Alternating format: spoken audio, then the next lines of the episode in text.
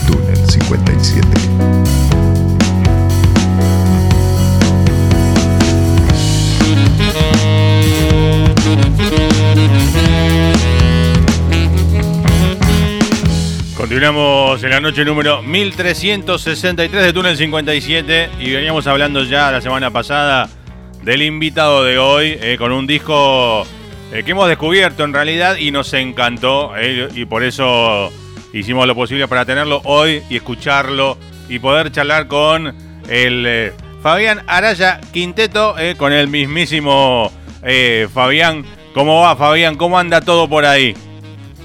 ¿Qué tal, Carlos? Buenas noches, buenas noches al equipo, a la radio, a los oyentes. Bueno, por acá muy contentos con, bueno, con este lanzamiento, con esta, esta serie de lanzamientos que venimos haciendo y que, bueno, eh, culminaron de esta manera con el disco y, la aceptación que está teniendo, que, la verdad es una, una linda sorpresa.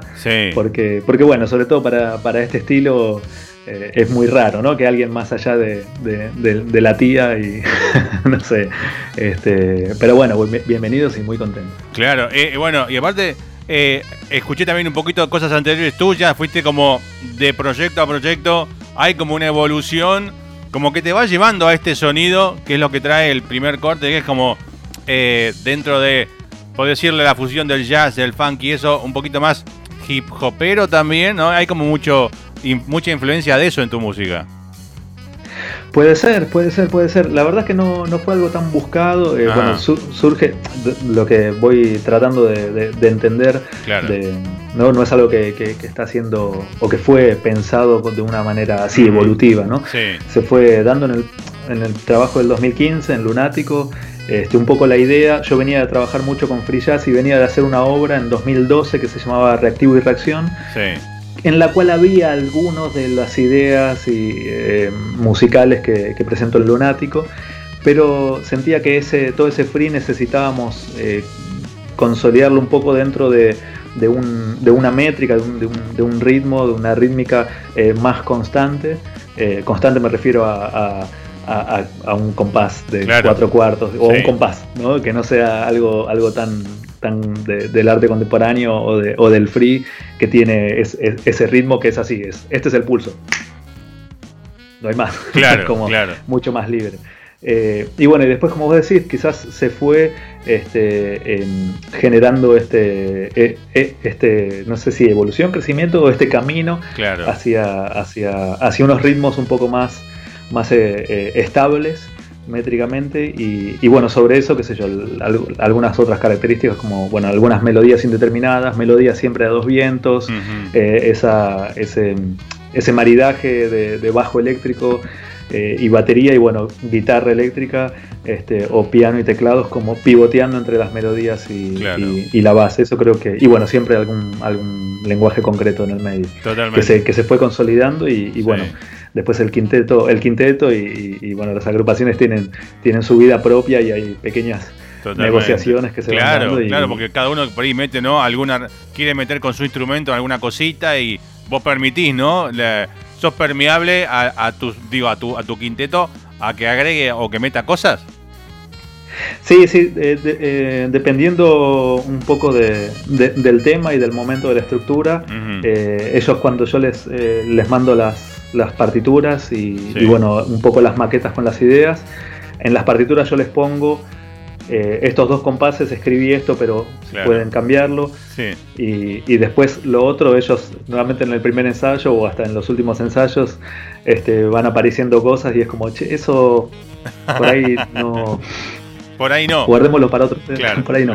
Claro, este, Pero bueno, lo vamos a ir negociando en grupo. Totalmente. bueno, eh, ya que estamos Por eso es un quinteto, ¿no? Digo, por eso no, no, no, son sesionistas, ¿no? Es como. No es lo mismo que venga otro. Eh, ¿Es la misma formación hace desde el comienzo? No, no, no. Eh, son tres formaciones diferentes. La primera de Lunático este, era una formación completamente diferente con la que sí venía trabajando en, bueno, otras obras, pero más del estilo contemporáneo. este, después eh, eh, con el quinteto, cuando hicimos FAQ, Frequently Asked Questions, en 2019, este, es, otro, es otro grupo completamente diferente con los que veníamos trabajando en otras propuestas. Eh, y grabando y viajando y todo, eh, y bueno, se fue dando.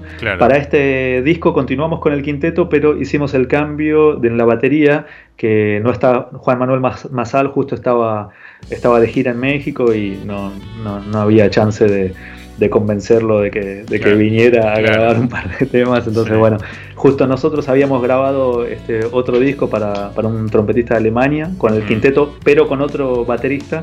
Y bueno, la verdad que la, la, química entre los chicos fue, fue muy linda y, y, las ideas que aportó Emiliano Álvarez Lenzi en la batería eh, eh, marcaron ahí un sonido clave que era bueno, buenísimo. Listo, no está Juan, hay, claro. hay, hay un hay un, tipo sólido acá que, le puede tirar otras propuestas. Nombremos, ¿no? ya que estamos, nombrame al resto del quinteto, nombrame nombre, apellido y ubicación en la cancha, como se dice. bueno, en el fondo tenemos, bueno, Emiliano Álvarez Lenzi en la batería, este, después en el bajo eléctrico Alejandro Mofardín, en los teclados está Fran Cirimele, eh, en, en, saxo alto y soprano está Santiago Berros, saxo este, tenor y flauta estoy yo. Y bueno, en este caso en particular tenemos el invitado de lujo que es eh, Juma, que está tirando unos freestyles ahí. Bien, ya, vamos a llegar el cómo llegás a Juma o cómo se da esta, esta unión, pero me gustaría preguntarte un poco tu historia porque arrancaste muy chiquito, ¿no? Muy chico por lo que veo acá. Bueno, yo te voy a preguntar, o sea, yo tengo la data, pero te voy a preguntar todo para que nos cuentes vos en tus propias palabras. Arrancaste a los 14 años a tocar profesionalmente y a los 15 a tocar en el Colón. Sí, y eso eh, fue toda una locura. Te, contame esa este, locura, pero ¿cuándo, ¿cuándo arrancaste con, Porque lo tuyo es eh, el saxofón, ¿no? Y la flauta, te digo, digo bien.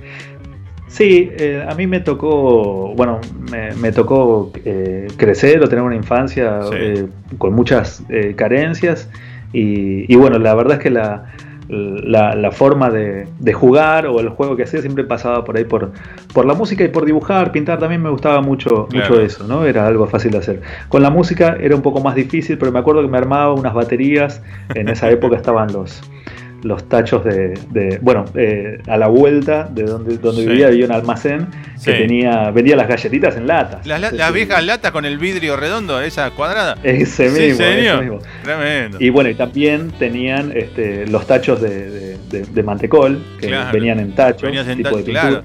Sí, sí. Y bueno, con eso me iba, haciendo así como baterías, pequeñas cositas, todo así. O sea, siempre estuve como muy, muy jugando con eso. Después conseguí un tecladito de juguete y, me metí ahí en la escuela con la flauta dulce también. Claro. Este, después, bueno, mi, mi tío me hizo escuchar, mi tío fanático del rock de los 70 me, me iba ahí metiendo este, metiendo data. Hasta que conocí, bueno, Jetro Tool y, ah, me, encantó y dije, no, pero pará, esto de la escuela no, eso es una flauta, esto, es flauta rock, es una locura. Y, me acuerdo que, yo, bueno, trabajé de, toda la vida, pero a los 10 años ya cobraba como así todas las semanas una, plata. Y, me fui con una latita, con mi latita de ahorros, este, a querer comprar una flauta traversa y me dijeron, no, bueno. No te alcanza con, claro. no estás muy lejos. Este, y bueno, después eh, eh, pude mm, lograr entrar en una de las primeras escuelas de música eh, que, estaban apareciendo. Son escuelas primarias que a la tarde tenían esa escuela de música. Y, bueno, con, mucha buena onda, porque fui fuera de término, sin inscripción ni nada, me dejaron participar de las clases, empecé a aprender, bueno, tenía mucha facilidad por ahí para, para, para, para aprender con los instrumentos. Mm. Y, y, bueno, y ahí em, y armaron como una pequeña selección en la que yo quedé, había quedado con flauta traversa, ¿no? que, nos brindaban ahí, y nos llevaban a pasear por diferentes escuelas en micro a hacer pequeños conciertos. Ah, qué bueno, claro. después se hizo una selección, eh, precisamente en el 2015, creo, más o menos. no, 2015, perdón, a mis 14, 15 años. Y bueno, tuve la suerte de quedar y fue para, para hacer la presentación en el Teatro Colón que, me acuerdo este, que en ese momento ya era, no sé, tenía los pelos parados así, ¿viste? en ropa toda cadenas. Me acuerdo que fui al ensayo, que era, el sábado a las 10 de la mañana. Tu look era como más rockero, ¿no? Como otra onda, más punk, más así. Sí, y, pantalones, viste, muy grandes, cadenas. Yo me, acuerdo porque este, fui, fui al ensayo del Colón. ¿Viste? sí, vengo a un ensayo que tengo. Me miraron de arriba abajo y me dijeron documento. claro. Bueno, está bien, te dejo el documento. Mirá, bueno, confirman, me dicen, bueno, sí, mira, este es por este pasillo, yo nunca había ido al Colón. Claro. Este pasillo al fondo vas a encontrar una escalera con, este, con unos azulejos celestes. Sí. Entrás, segundo piso, ahí este, este el escenario, tiene el ensayo ahí. Bien. Bueno. ¿Caíste ahí? Y pero con mucha, con, mucha, viste, no sé, de, adolescente, viste, como, a ver, ¿qué es esto que dicen del Colón, esta música? Claro, a los 15 años, ¿qué onda esto, no? claro. Sí, y fui como muy, muy desafiante. Y aparte, eh, este, fui por un lugar, me mandaron por un lugar que estaba esquivando sillas viejas, todo roto, no sé, me, sea, esto es el tanto que se habla de acá. Finalmente llego y era. yo lo que veía era una habitación negra gigante. Había gente a una altura tremenda clavando cosas. Claro, Yo entro y digo, perdón, eh, ah. hay un ensayo acá, ¿viste? Miraba, no es tan grande esto. Me dicen, sí, es ahí, seguí derecho, pero no había nada. No, no, no, toca. Y adelante mío era una tela. Yo estaba en, el escenario atrás del telón. Atrás del telón. Cuando corro eso, había entrado por cualquier lado. ¿no? No, sabía, nunca fui al Colón, había Cuando corro el telón, estaba atrás del escenario y ahí vi todo el teatro increíble. Y ahí se te abrió el Colón. compañeros entrando. Claro, delante tuyo, claro. Y una locura, una locura la acústica. y vos con 15 años, cuando abriste así, onda, venías a ver qué es esto Digo, ¿qué te uh, pasó? ¿Onda, ¿Onda arrugaste? O sea, onda como, ¿dónde me metí ahora? Quiero irme, ¿no? ¿O no? Arrugué, arrugué, arrugué por completo. Me quedé con la boca abierta, vea, porque aparte del otro lado estaba todo prendido, todas las luces prendidas. Era, estaba viendo todo el teatro desde el escenario con la araña gigante esa. Igual me acuerdo que el que estaba más nervioso era el pianista, porque él me acuerdo decía, voy a tocar en este piano que tocaron tantos grosos, me acuerdo, un piano de cola infernal, el Colón. ¿Y qué, era lo que, lo que tocabas ahí en el Colón? ¿Qué, qué, qué música interpretabas ahí? Mira, no me acuerdo bien, pero creo que era una obra de, Haydn que estábamos haciendo, eh, eh, que hicimos, se preparó para, ese concierto. Y vos con flauta este, traversa, ¿no? Flauta traversa. Con flauta traversa había entrado en, ese, en esa selección, sí, con flauta. bueno, Y, antes de todo esto, digo, de, querer tocar, digo, en tu casa, ¿familia de músicos o nada que ver? Nada que ver. Nada que ver. Nada que ver. No, de hecho, eh, en ese nivel, bueno, no, no, no, no, no me voy a meter ahí mucho en, en, el pañuelo, pero bueno, este estaba, eh, me tocó medio crecer así sin familia, este, en un marco de, mucha violencia, no este, bueno, mi mamá, mi papá nos, eh, tenía, era muy violento con nosotros, bueno, de mm. hecho, este, bueno, así cosas muy graves. Mi mamá un día se planta, bueno, nos escapamos y, nos vamos a vivir a una casa ocupada, básicamente, compartiendo, bueno, nada, con 70.000 familias y todo eso. este, y bueno, eso tenía otras cuestiones. Entonces no, no, nunca, nunca tuve un contacto así de, familia, de, de, todo lo que aparece en las películas de Adam Sandler. no, eso no, no, sé. Me parece que tiene más que ver con el hecho de que por ahí mi vieja laburaba así 20 horas al día para podernos mantener y, yo estaba mucho solo, metía mucha calle, pasaba mucho tiempo en la calle y, esto de, entretenerte, de, bueno, no, hay juguetes, no hay esto, este, no sé, la creatividad, ¿viste? Los, chicos es, expresión. Bueno, eh, bueno que digo, con todo este contexto que contás, ¿no? Que, que estabas viviendo, que agarraste por un lado, un lado artístico interesante, un lado sano me refiero, ¿no? Un lado bueno, un lado piola ¿no? Te encarrilaste bien, ¿no? A pesar de todo, ¿no? sí, era divertido, era divertido. Después no voy a negar que, por supuesto, eh, fui generando un montón de, amistades en otro ámbito que en un momento de mi vida tuve que tomar una decisión y, bueno, este, tomé esta. No digo que la otra, pero bueno. Bien. Este, lamento mucho saber que muchos, la mayoría de, esos amigos no están vivos o están presos o en otra situación. Totalmente. Bueno, eh, pero te, atrapó la música, empezaste ahí, terminaste, eh, bueno, ya a los 15 en el Colón. O sea, vos, vos qué pensabas, después del Colón, ¿qué, ¿qué te queda? O sea, después del Colón, ¿qué? ¿Cómo seguiste? Este, y, después, eh, eso lo que me, ayudó un montón, sinceramente, fue a conectarme con, muchos otros chicos este, de mi edad, o en realidad más grandes que yo, unos, unos, años más grandes que yo, con los que me juntaba, amistad, ¿no? Con los que me juntaba.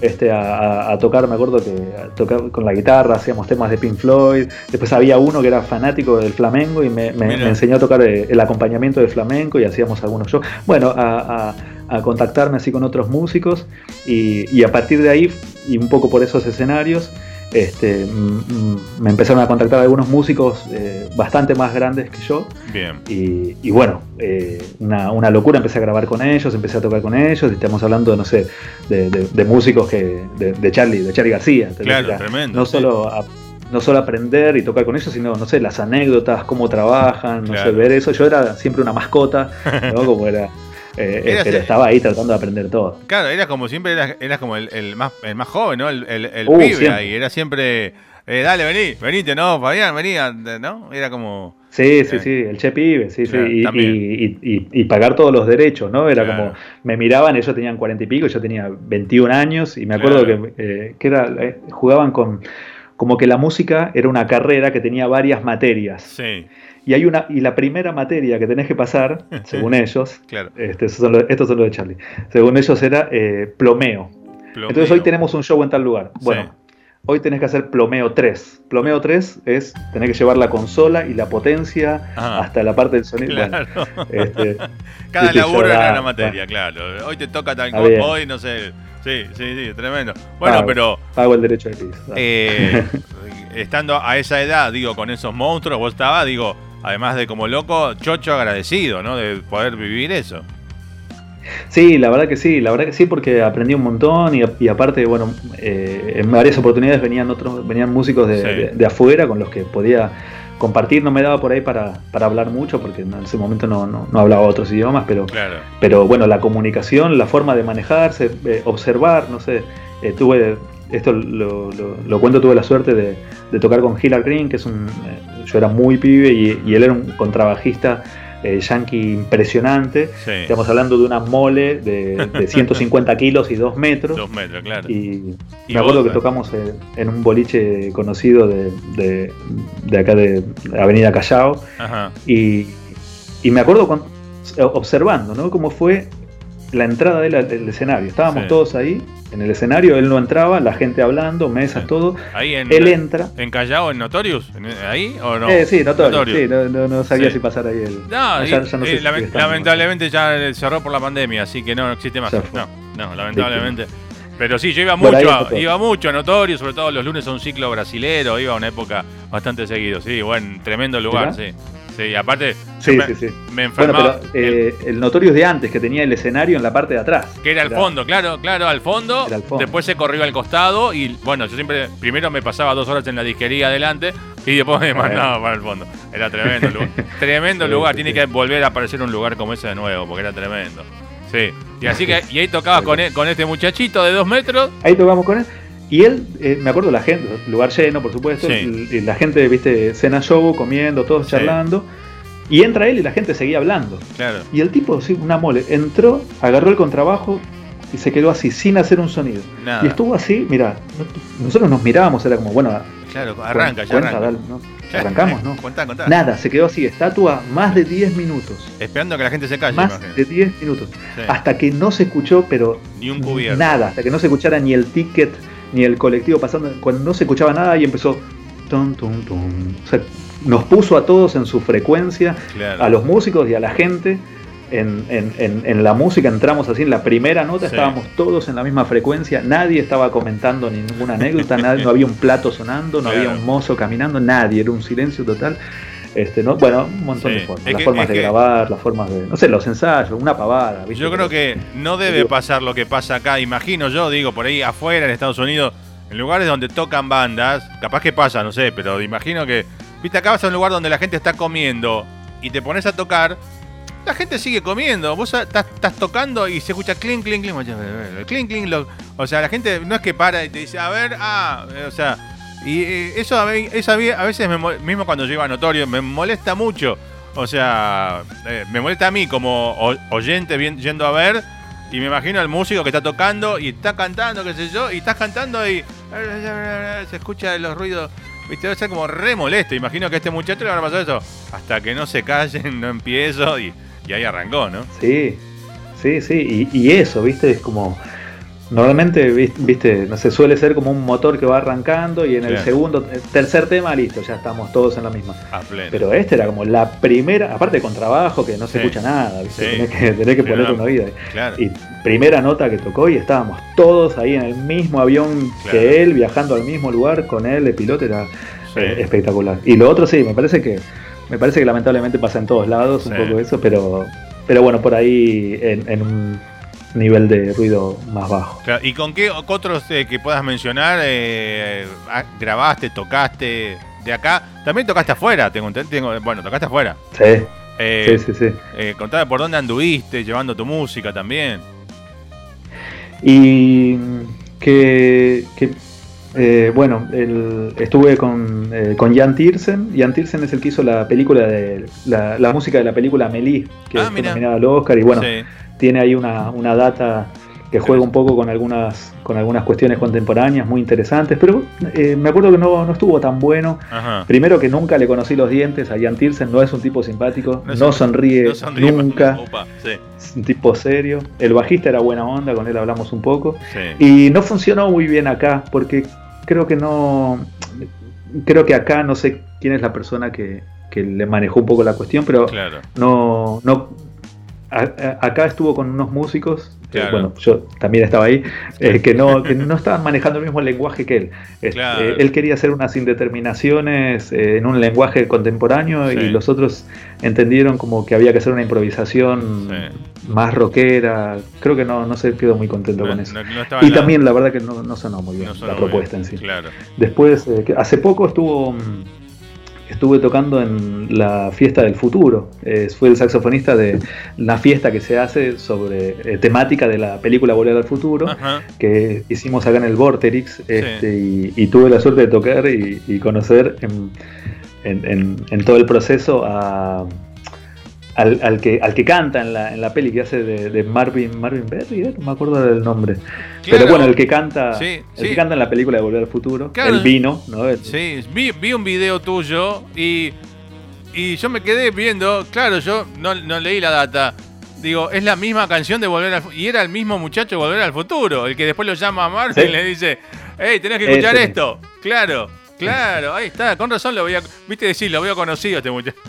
y era el mismo, claro, mirá qué bueno, sí. Es eh, Harry Waters, que tiene una onda terrible, es un fenómeno, pegamos muy buena onda.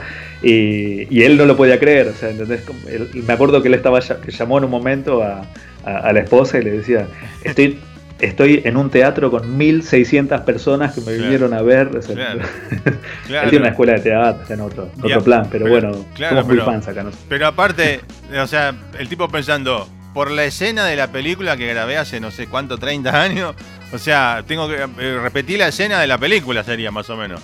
Eh, bueno, después, en, vez de llamar a la mujer, llamó a la mujer. Tenés que escuchar esto, estoy con mil personas. Eso es todo ensayado, se monta, se hace. Pues se consigue el teléfono, era. por suerte no estuve mucho en la producción de eso, pero es un, lío bárbaro armar eso. Claro. Pero sí, ¿no? Lindas experiencias. Bien, bien. Tenés, eh, digo, sos muy joven, ¿eh? Nacido en el 86, sos un pibe. Es más, eh, ahí están las fotos viste que, usan para tu prensa. Además, le mandamos un saludo a Jorge Pereira y a Medios Hábiles que, armaron todo esto. ¿no? Estás en la foto ahí apoyado en un auto así con, como con cara de recio. Y hoy cuando hicimos el chequeo del Skype me quedé primero. Digo, te iba a decir, no, pero te lo digo al aire. Qué jovencito. Estás más joven en vivo que en la, que en la, en la gráfica, en la, foto. Ah. Sos un pibe y tenés, y tenés, un camino. Claro, arrancaste a los 14 casi tocando en un escenario eh, tenés mucha movida, mucho escenario, mucho eh, quemado en, poco tiempo, ¿no? Sí, sí, sí, bueno, eh, muy, muy inquieto y, sí, se, fue dando, se fue dando por suerte. Y bueno, lo otro te lo agradezco porque em, empiezo a notar que hay algunas cositas blancas por acá y ya no me empieza a gustar nada, me levanto con arrugas acá, estoy ahí poco. así que que me digas esto me pone más Eso, eso es de última. Eh, mírame a mí, mírame a mí. Eh, bueno, pero y, todo este camino, digo, aquel muchacho de 14, digo, si hubiese mirado o podido inventar el futuro, ¿hubiese imaginado todo esto? ¿O, qué esperabas vos de chico? ¿Seguir tocando? ¿Y qué, y qué, te, qué pensabas este, en aquel entonces? Inimaginable. Estaba apurado. claro. Yo estaba apurado. No, de verdad, me acuerdo que me acuerdo que a los 21, una cosa así, estaba enloquecido porque decía, yo tengo que grabar un disco. O sea, no puede ser, tengo 21. Gilmour ya había grabado dos discos, decía, a mi edad, estaba como apurado, no. Y después era, bueno, no, tengo que viajar, tengo que hacer una gira. No, ahora tengo que hacer una gira por afuera, tengo que.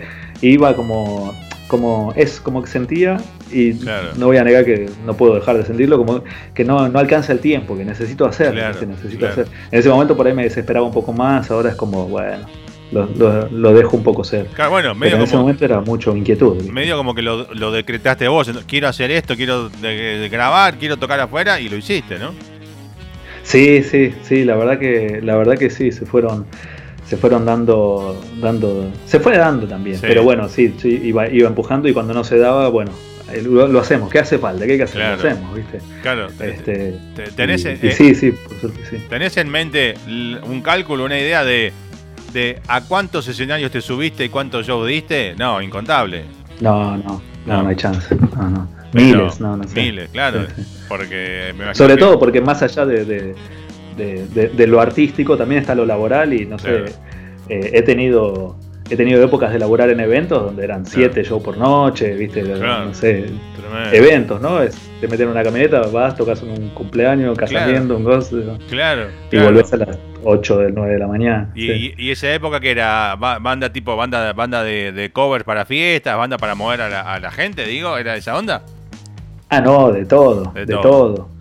de todo. Bueno, el eh, salsa, cumbia, eh, eh, música electrónica, mariachi, se ha metido mariachi, linda experiencia. Este, no, no, no, bueno, este, la, parte, la parte económica. Claro, obvio. está buenísimo, obvio, pero bueno.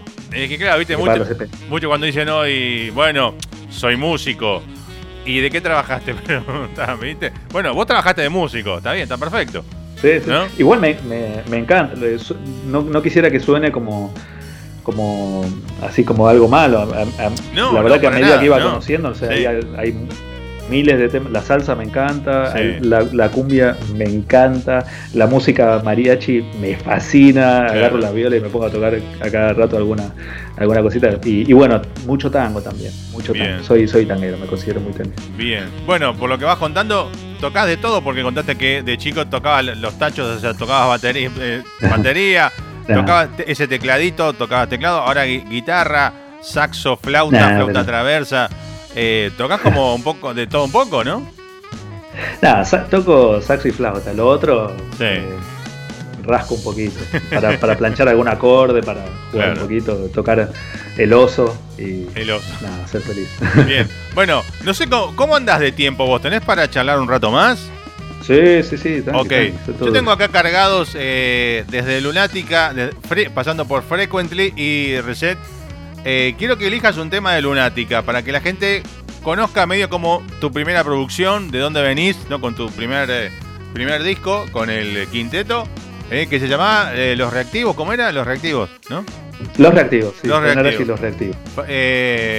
está, bueno, reactivos. Bueno, hay un montón de. A mí, me gustó mucho Anastasia y, bueno, varios temas, pero eh, elegí uno para escuchar, eh, lo escuchamos y seguimos charlando un rato más. ¿Cuál te gustaría? Bueno, Anastasia me encanta, tiene una intro ah, media larga, no sé si es tan radial, pero. Eh, mira, acá dura, a ver, espérate, dura 6 minutos 54, así que tenés tiempo de, no sé, hasta de ir a cenar, ir al baño, hacerte unos mates, lo que quieras.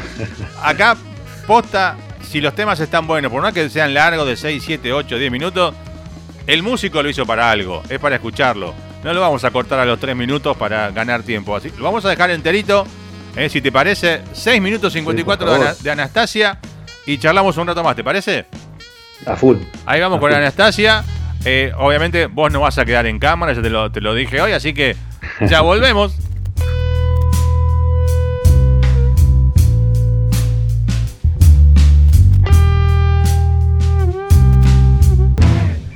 Mi corazón transformado en pila.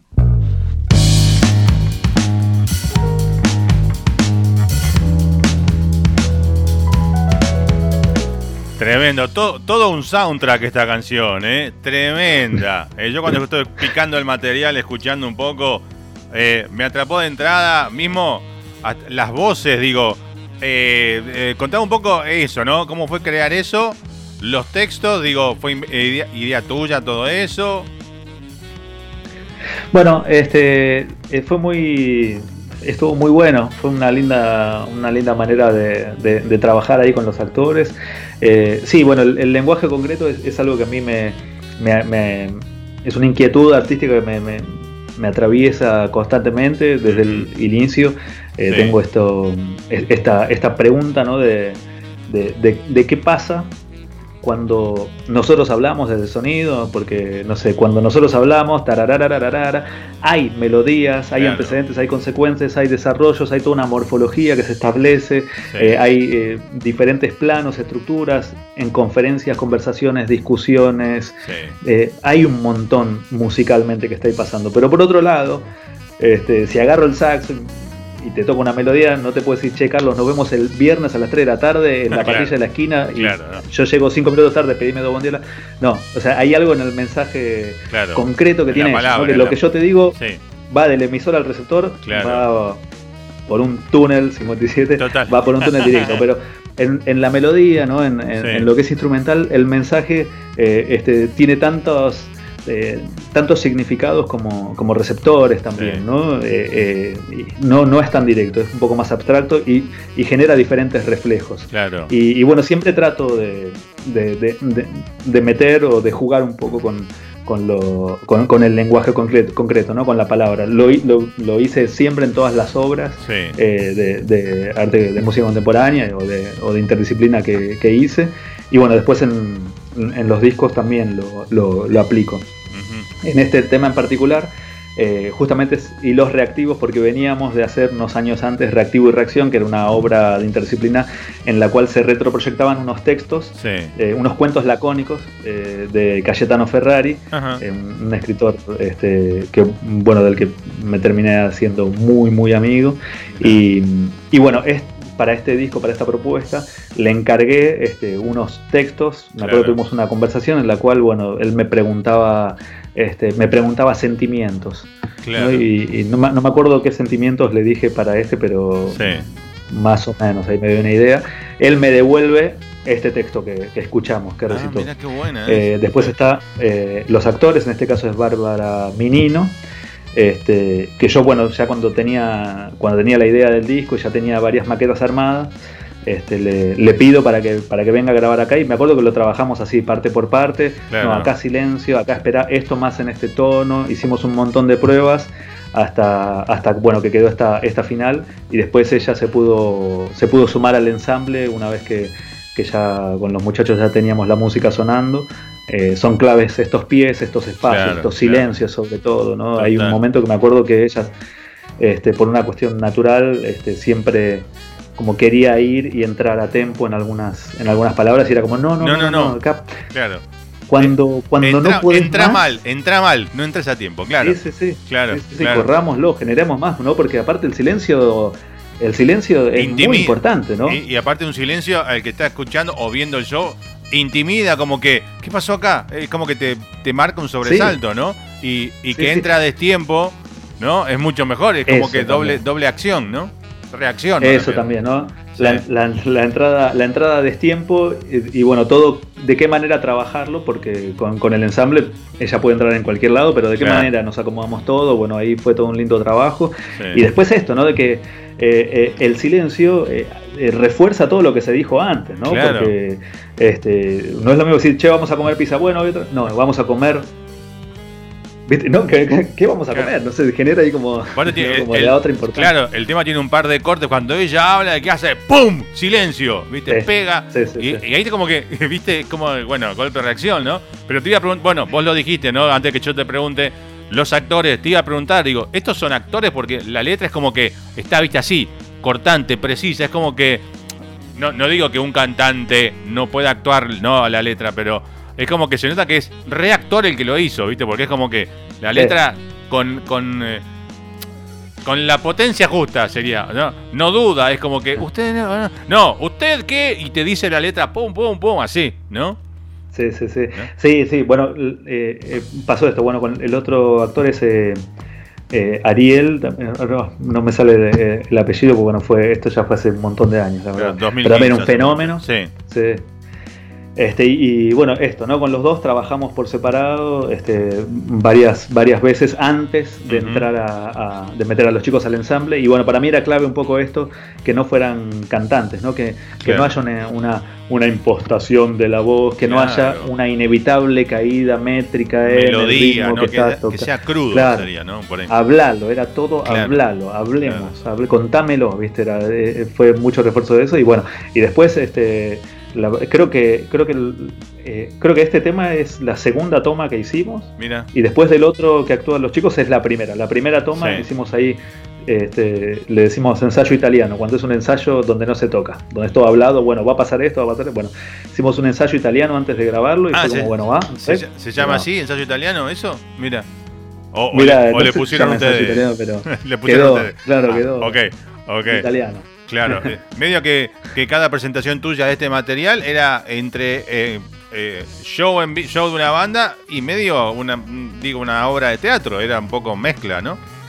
Más aún, más aún porque, bueno, al principio cuando presentábamos el disco, no solo estaban los actores, sino que también hacíamos otros dos temas más que había dejado afuera del disco por una cuestión de estética del macro. Claro. y que que tenían un performer que lo, que lo iba hablando, pero que lo iba hablando y lo iba, lo iba haciendo. Y me acuerdo que de hecho lo matábamos en vivo.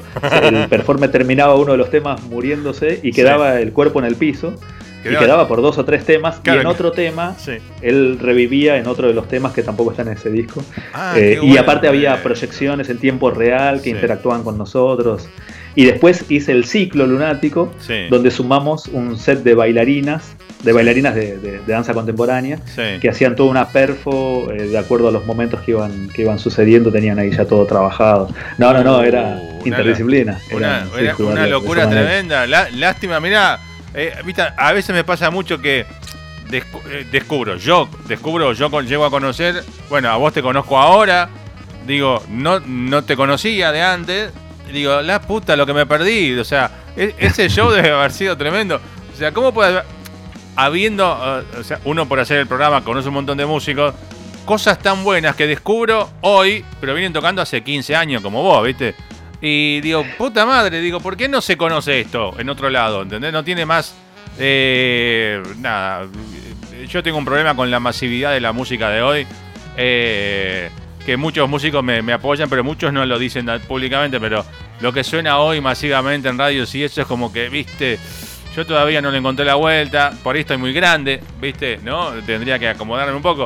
Pero digo, lo tuyo me fascina todo, o sea, desde este, este, el, con los reactivos, el, Anastasia, estas cosas viejas, hasta el rapeado de Juma, todo me gusta. Eh, grande, bueno. Es que es, un género entre, entre, es como, no sé cómo definirlo, como, porque es, tiene jazz, tiene fusión, tiene, si lo querés hasta funky, tiene algo de rock, tiene algo de, de soul y encima le metes hip hop encima con Juma, este, eh, está el combo, nada, el paquetito completo, ¿no? Bueno, ahí viene un poco esa derivación, ¿no? De, En el disco, después en, en FAQ, en Frequently Asked Questions del 2019, eh, utilicé unos, eh, unos como lenguaje concreto, unos, discursos políticos. Y, y acá, bueno, paralelamente con Juma veníamos trabajando hace tiempo en otras propuestas y hace rato que tenía ganas de hacer algo con él. Es un tremendo artista, súper criterioso, es un artista tremendo. y, y, yo le había propuesto hacer algo más extremo aún, que me acuerdo que incluso me había sentado a escribir, ya tenía algunas cositas hechas. Era como, bueno, hacemos algo con, con Juma, ¿no? Con este personaje, con, el, con, el, con el rapero, pero más lejos. Una batería, ok, pero muy seca, muy seca. Y en vez de un bajo, una tuba. En vez de un teclado, un flugelhorn, un trombón y un corno francés, ¿viste? Como busquémoslo más lejos todavía, más lejos y, hubiera estado buenísimo. La verdad, después no podemos coincidir agendas, él también está con un montón de propuestas. Y bueno, después por suerte apareció esto y, me, encanta, la verdad, lo, que, propuso. en, Reset se amplía hasta Maradona, o sea, es una locura eso. Fue él, fue Ah, él. Claro. ¿Y la letra la puso, la puso él? ¿La, la creó él? Todo él. Todo Tuvimos una. Esto fue, se dio en, en el aislamiento. Claro. Y no solo en el aislamiento, sino, bueno, yo le había propuesto, él, él aceptó, fue una conversación muy emotiva, muy linda, todo, y, pero fue como, bueno, hablemos, no nos Claro. podemos juntar, bueno, Claro. videollamada, listo, Sí, videollamada. Y, y me acuerdo que tuve corte de luz No. eh, en esa época. Y fue una videollamada eh, con el celu acá, con una vela, acá, No. ¿viste? para que me vea la cara. Tremendo. Y, y, y así, y él me preguntaba, bueno, eh, decime qué es lo que más te enoja, decime qué es lo que, decime, me- me- y él iba anotando así cosas. Bueno, ok, bueno, este, déjame trabajar con esto, yo le pasé ahí la música, Bueno, le dije, Casi como en Anastasia. Casi como en Anastasia. Decime que te molesta, decime que no. sí, sí, él, eh, Ca- Cayetano me había pedido sentimientos. Sentimiento. Eh, y él me fue, pero sí, un poco en ese estilo. Sí. Y yo ya había hecho la música, pero la música que es un poco lo que suena, pero Claro. que la había grabado yo, había hecho la maqueta, no, los, los chicos todavía no, no la habían escuchado. Sí. Y, y se la pasé, ¿no? Precisamente como onda, bueno, mira, se me ocurre que lo hagas sobre esto, cambia todo lo que quieras, si querés, no sé, este, los saxos los corremos para acá, si querés el Sí. solo este. Bueno, él la, la música no cambió nada Ok. y, y me devolvió, eh, eh, me, lo de- me devolvió así, se grabó él con el celu, le puso play a lo que le mandé y, claro, y se grabó y se grabó eso. Y, Claro. y lo grabó también con el sample del Diego, que Claro. eso ya lo había hecho él. En ese momento el Diego estaba vivo, Mira. dato no menor. Sí. Este, Tremendo. Sí. porque después significa todo. Claro. Y, claro. y bueno, y eh, lo que él me mandó es lo que quedó ahí después lo que fuimos a grabar. Así que no, un fenómeno. Bien, ¿y, y cuál es tu relación, digo, en, en cuanto a escuchar música con el género, el hip hop, los MCs y eso? ¿Te gusta? ¿Sos de escuchar otras cosas eh, por ese lado? Me gusta, me encanta. Sí. Me encanta, la verdad, escucho... eh, bueno, en lo cotidiano varío mucho de, de- de- de estilos porque es Sí. medio como, como amanezco, pero eh, cuando escucho, sí, eh, no sé, Dubop de Miles, escucho, me gusta lo que hace Common, eh, Sí. que es un Uf, rapero Te tengo varios discos de Tremendo. Common, tremendo. Y actor también, bueno, pero tiene unos discos Sí. tremendos, sí, sí, sí, sí. Bueno, este, y no sé, actuales, este, eh, no sé, eh, Big Boy, eh, OG también está, que es viejo, pero que ahora volvió. Y, y bueno, old school, eh, no sé, Cypress Hill, Ah, tremendo. este, no sé, Control Machete. Control eh, Machete, de- qué lindo. ¿Comprendes, Méndez? Sí, tremendo. Sí, señor. Sí, bueno, yo- a mí hay cosas, bueno, de- yo ve- vengo haciendo radio hace muchos años y escuchando esa música, nada, el hip hop, de, el hip hop, el R&B, el soul me encanta, bueno, Common, tiene temas con Mary J. Blige, otra que canta increíble, un montón de cosas, lo que estuviste nombrando, y por ahí en el, en el flow de, de, de Juma hay como mucho de lo que es, que supongo que también conoces algo del hip hop o chileno, o, o el español, también hay mucho de eso que también me encanta, y, y es buenísimo, sí. Hay, hay un tema... KCO, KCO del, del español este, que KCO, es una sí, bestia. sí, hay, hay un... Tiene un, tiene un disco que se llama Jazz Magnetism, que es Tremendo. tremendo, tremendísimo. No sé si no lo produce el saxofonista soprano ese disco, pero es Mira. una locura. Hasta, hasta tiene. mm, eh, ¿Cómo se llama? Se me fue, eh, esta chilena. eh, mm, se me fue el nombre ahora. Eh, ah, Cecilia Boloco. no, no. Otra que, que verseaba, no. Otra rapera. eh, mm, se me fue el nombre. El- hace dos semanas se estrenó un tema nuevo. Eh, mm, bueno, ya me va a venir a la mente. No puede ser que no me. La, la chilena más famosa que hace hip hop. No puede ser que no nos acordemos. Eh, espérate, que yo puse el video, lo debo tener cargado acá en la computadora, estoy buscando los temas. Eh, pucha, no puede ser que no me acuerde. Hoy estoy un día. Espérame. Disculpe, señora, señor. es que Chequeo, estoy. chequeo online. te que- eh, Ana Tijoux, ahí está, me salió. Ana Tijoux. Ah, eh, Ana Tijoux también. que es tremenda y tiene un tema donde lo tiene a Drexler también como rapeando, Jorge. Drexler, y es tremendo. Eh, eh, bueno, ahora sacó un disco nuevo, está saca- por sacar un disco nuevo.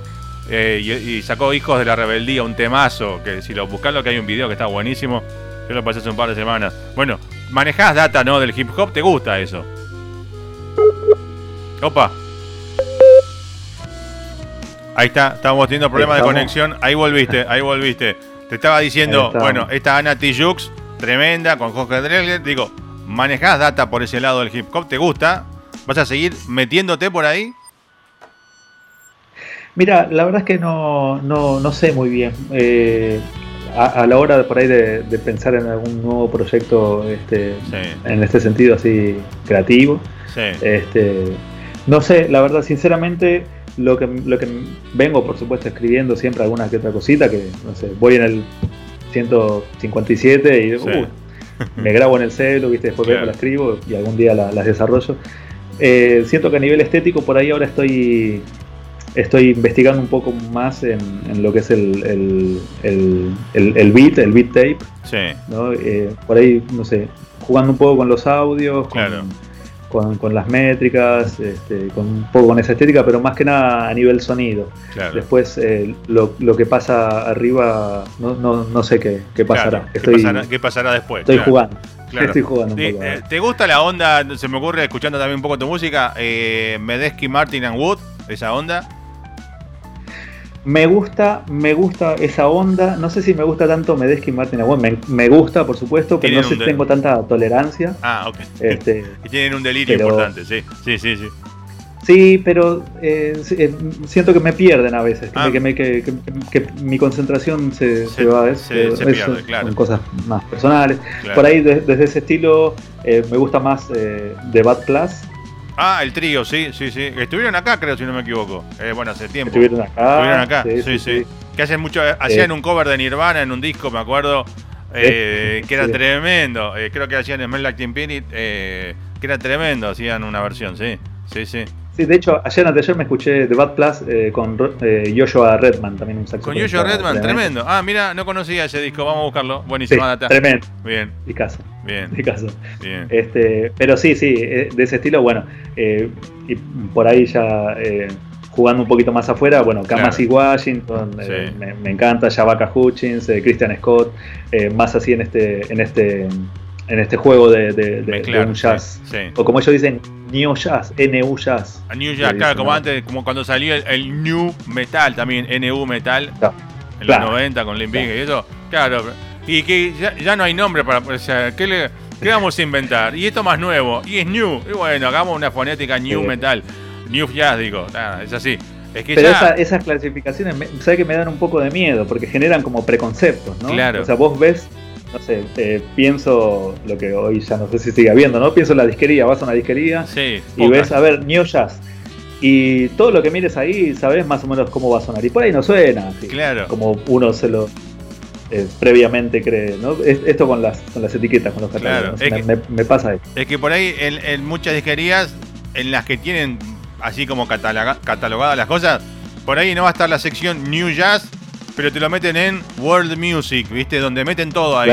¿Viste? Ahí va todo. Todo lo que es mezcla de mezcla, ahí, ahí, metemos todo ahí, total, es eh, del mundo.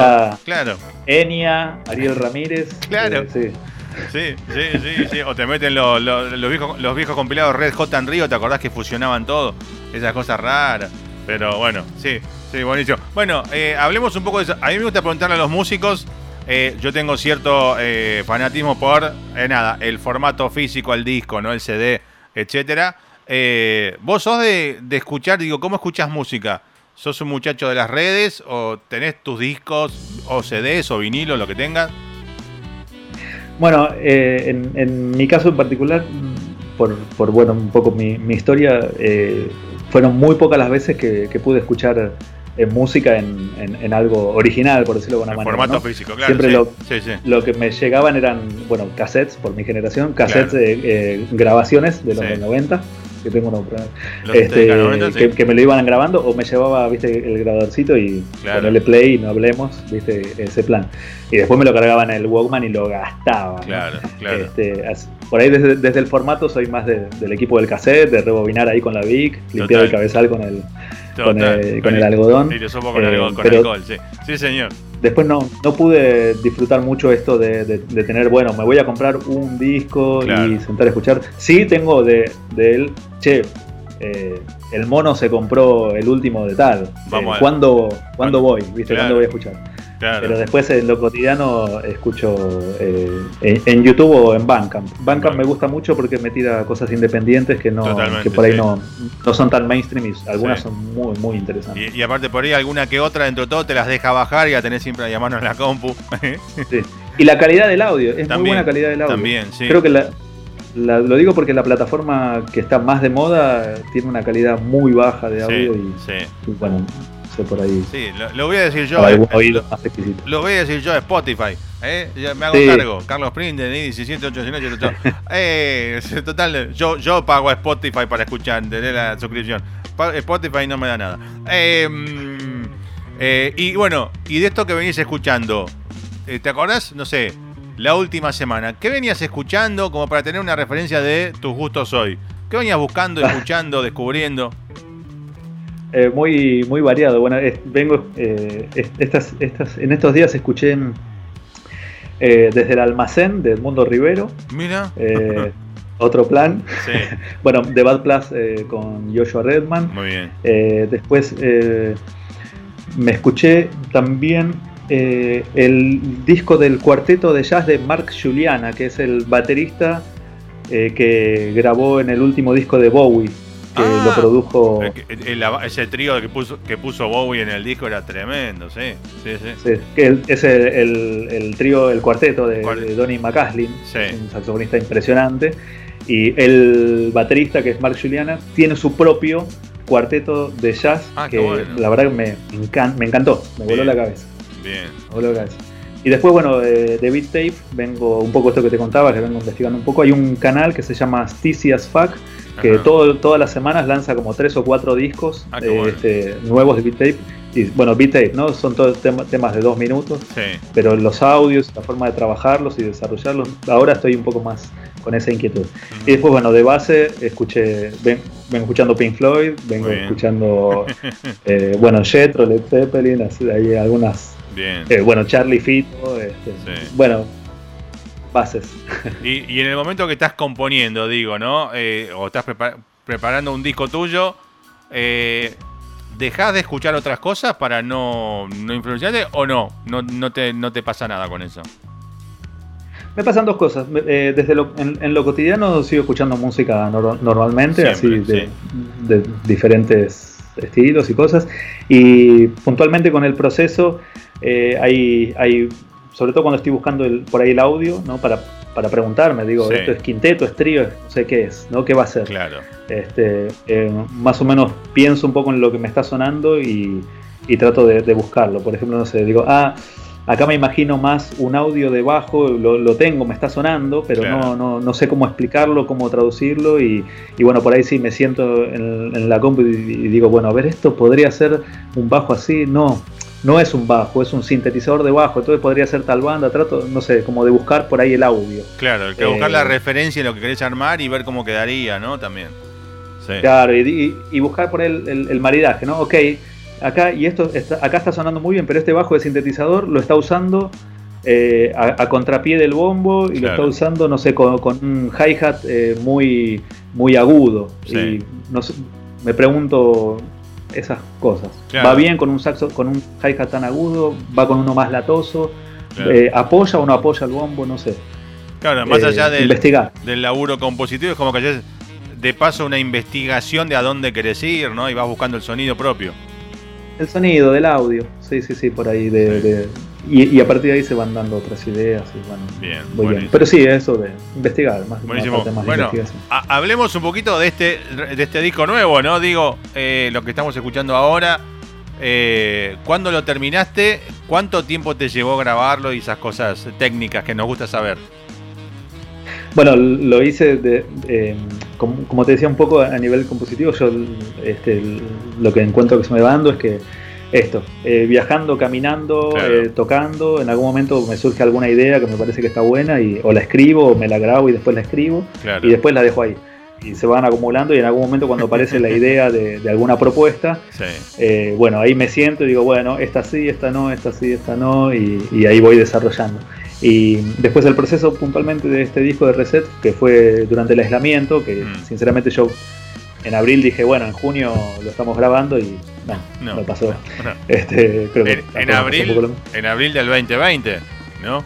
Claro. Claro, o sea, no, porque son dos años ya, claro. Sí. claro. Este, y bueno, hice todo el proceso, aproveché todo el aislamiento para, para bueno, eh, casi terminarlo, lo, escribí todo eh, para los chicos, escribí todas las partes para cada uno de ellos y hice las maquetas hablé con ellos, estaban dispuestos y solamente estábamos esperando que se abriera un poco. Claro, en el momento que se abrió, metimos eh, ensayos así para, ensamblar y grabación, que la idea mía era hacer este, un, como una especie de grabación y filmación en vivo y después meternos al estudio y grabarlo este, un, poco más de una forma más meticulosa. Eh, no nos dio mucho la ventana esa de, contagios. Llegamos a hacer esto de filmar y grabarlo en vivo. Y, la verdad es que después cuando escuché el crudo, porque no, no, yo la mezcla la hago siempre después, por otra parte, cuando escuché el crudo me parecía que, que, que está bien, ¿no? No, tienen por ahí lo, meticuloso del laburo Frankenstein de un estudio.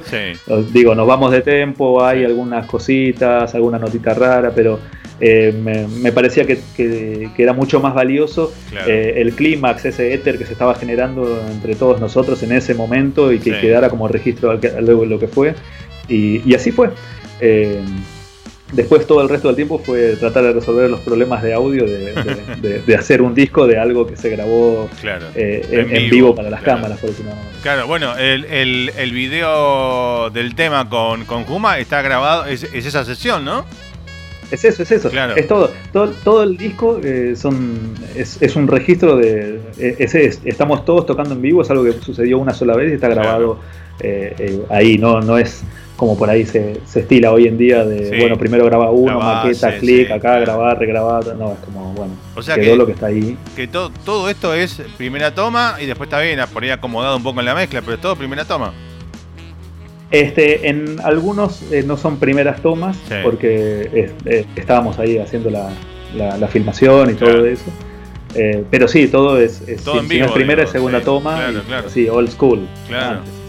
bueno, bueno, bueno, más mérito todavía, ¿no? En el sonido del disco, que está tremendo y, y todo, ¿no? Así que bravo por eso. Bueno, Sí, y, mérito y, bravo para, quisiera tirar ahí, ahora sí, eh, importante, Federico Mele, que hizo toda la mezcla y mastering, porque este eh, grabarlo de esta manera tiene sus cuestiones, no sé, eh, al micrófono de la flauta la batería le entraba por todos lados. Claro. Tenía el platillo, lo tenía acá. Claro, hay que, hay que microfonear todos los instrumentos, la batería son 20.000 micrófonos, todo hay que darle. Y claro, imagino que si están, obvio, todos en la misma sala, sale, todo se mete por todos lados. O sea, es como después discriminar algo es como muy complicado. Y si algo sale mal, en un instrumento se meten todos los demás. O sea, es como un quilombo, importante, ¿no? Sí, la verdad que yo eh, lo, intenté durante mucho tiempo y, me rendí y fue como, bueno, no, necesito ayuda profesional para esto.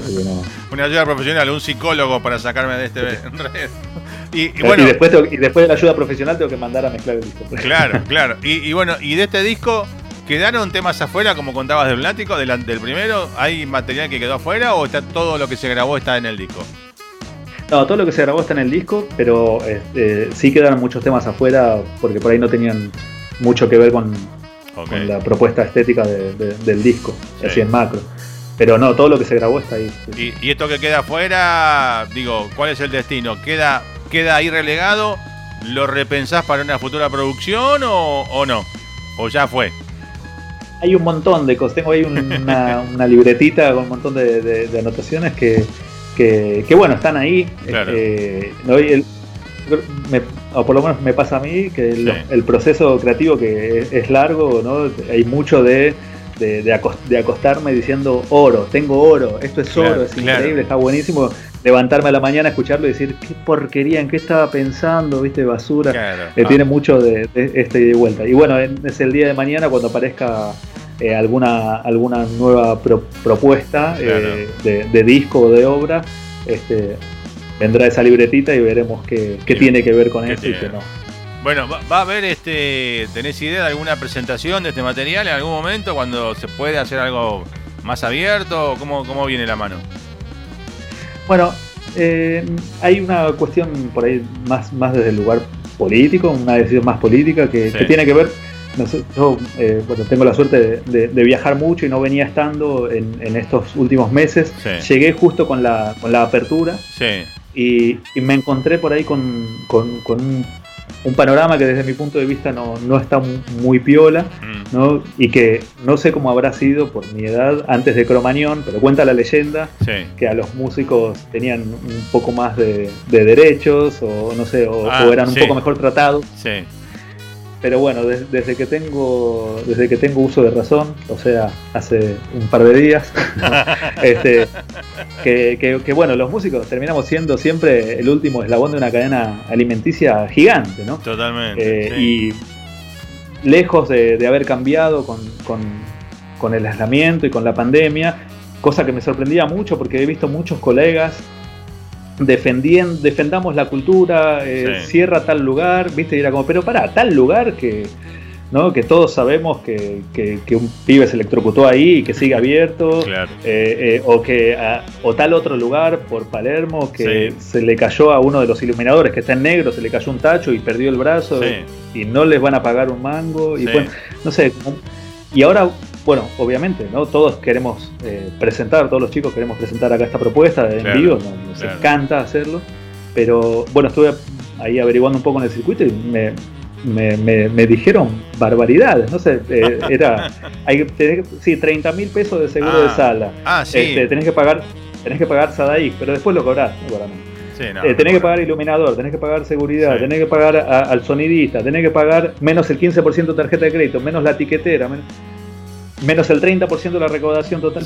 No sé, a uno le, pero te pago el ABL también, no sé. Y, si, querés y si querés tomar agua, tenés que llevarte la voz. o sea. Ah, no, no, claro, Pero después yo le tengo, tengo, que pagar a los chicos también, ¿eh? Y tengo que pagar los ensayos, no sé. Y, eh, y, el traslado de los instrumentos y toda la bola. O sea. sí, no, y, difundirlo y moverlo, no sé. Eh, pienso, ¿no? Digo, yo tengo la suerte de, de podría hacerlo. Sí. Pero ganar no, se gana nunca bajo estas condiciones. pero, ¿a qué precio tendría que poner una entrada?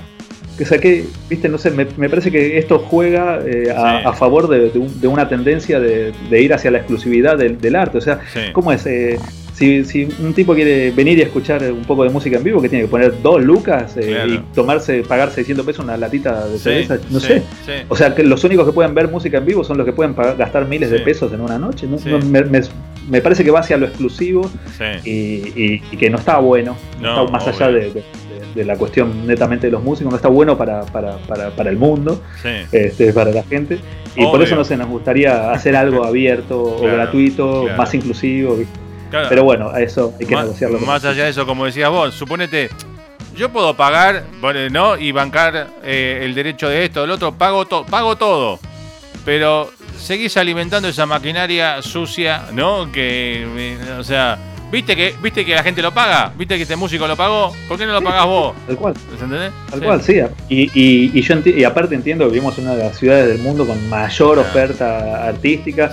Y después de todo lo que sucedió todo el mundo quiere ir a ver un show en vivo, por supuesto, y entiendo oferta, demanda, que suba todo, pero me parece que, pasa esto, que, va hacia una exclusividad, ¿no? Es exclusivo. Aparte, o sea, el tipo que no, que no tiene que no tiene miles de pesos para hacer una noche no puede ver música en vivo, básicamente. Aparte, aparte después a la larga pasa, ponele, ¿no? Toca eh, el Fabián Araya Quinteto, sale la entrada, invento, 500 pesos che, no me hace un 2 por 1 no me anotás en la lista de no sé qué, pero después viene Coldplay, viene Coldplay y pagás 15 lucas para ir a ver a Coldplay, ¿entendés? ¿Entendés?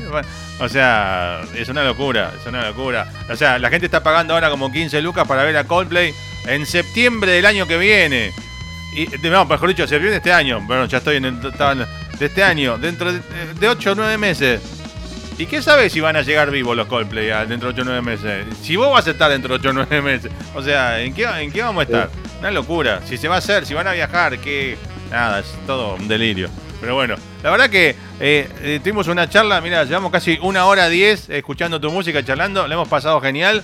Eh, esperamos que se repita pronto. Yo no sé, tu formato es como, yo tengo acá un espacio en la radio donde metemos a veces algún acústico en vivo, ¿no? Claro, tu formato es raro, pero por ahí se podría, no sé si eh, que traigas el saxo y una pista y toques algo en vivo. No sé qué se puede inventar. o una improvisación con el saxo. Pero bueno, si te parece, más adelante planeamos y armamos algo y te venís en vivo acá a la radio. Y bueno, bueno, bueno, sí, sí, sí, podemos armar algo, hay una cosita dale, más portable. Buenísimo. Eh, eh, y bueno, y la gente quiere eh, buscar, conseguir tu material, escucharlo, decime redes, dónde están tus cosas, dónde se buscan. Ah, buenísimo, sí. Bueno, no son los 15 mil pesos de Coldplay, es solamente un clic que ayuda un montón. Totalmente. Hay un, uno de estos que va. Este, arroba Fabián Araya Música en Instagram, en Facebook, eh, en YouTube también está el canal que voy lanzando ahí unas cositas, novedades y todo eso. y, bueno, eh, se pueden suscribir, y pueden darle un like, un seguir, este, y bueno, y si no les gustó, este, se lo pueden recomendar a algún enemigo, que a nosotros nos sirve igual. Para que lo escuchen. no, bueno, guarden el secreto. Los clics enemigos. Eh, está buenísimo, no, está buenísimo el material. Yo creo que a la gente, a los que escuchan este programa, si están escuchando en este momento y si, y si aguantaron toda esta charla, eh, seguro les va a gustar. Y, además, este programa, además de salir ahora en vivo, no este miércoles, ahora a la noche en vivo, para que la gente crea, son las 11 y 32 de la noche. ¡Wow! Una hora 10, digamos. Eh, este programa también después se pasa el domingo, eh, se pasa en dos radios de Uruguay, se pasa en San Clemente del Tuyo, acá en la costa atlántica, en Quilmes los lunes, y nosotros mismos nos repetimos acá en la radio dos veces más, el viernes a las 12 del mediodía, el lunes a las 9 de la mañana. Eh, el video de todo esto que está siendo grabado, además, el video y el audio va a YouTube, a Instagram, el audio va a Spotify Podcast, o sea, vas a estar por todos lados dando vueltas eh, para que la gente vuelva a, revivir la charla. Y si no le interesa mucho lo que hablamos, que escuche la música. Busquen las redes de, Fabián eh, y escuchen el disco, los discos que están buenísimos. ¿Están los tres discos subidos en las redes para escuchar? Están, están los tres discos eh, en las redes. Y, ah, bueno, eh, aprovecho. Dale. Eh, si no, fabianaraya.com. También hay, hay otros discos que, que, produje y o, en otros que toco también que por ahí les gusta también. Sí, me, había olvidado que había visto tu página. Hay una lista así que yo la bajé, pero no, para leer eso no necesitamos otra hora más.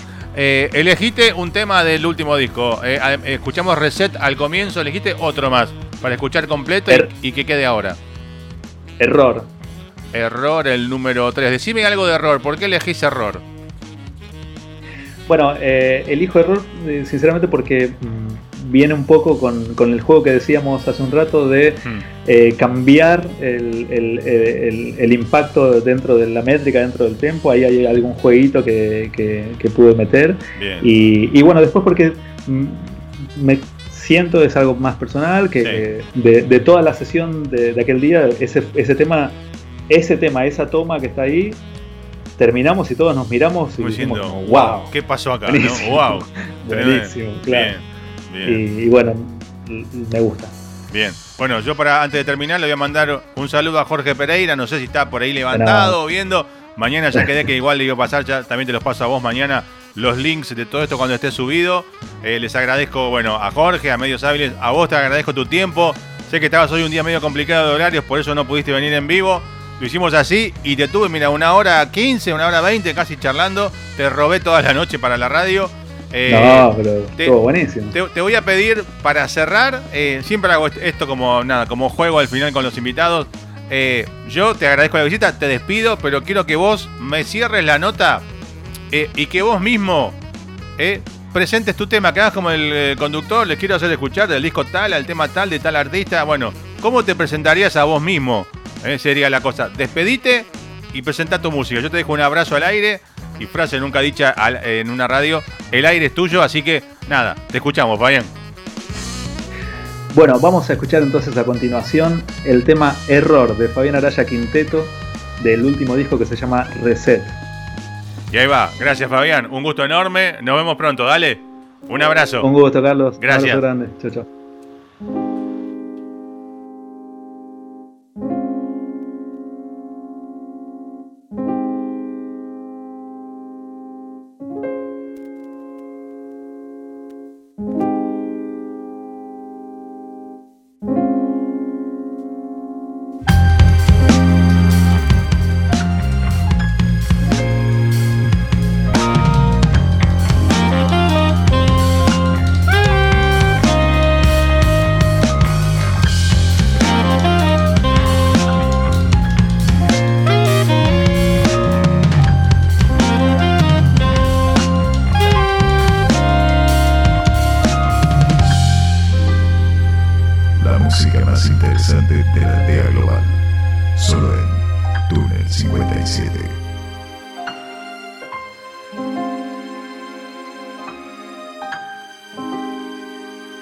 La música más interesante de la aldea global, solo en Túnel 57. Seis tarde ya.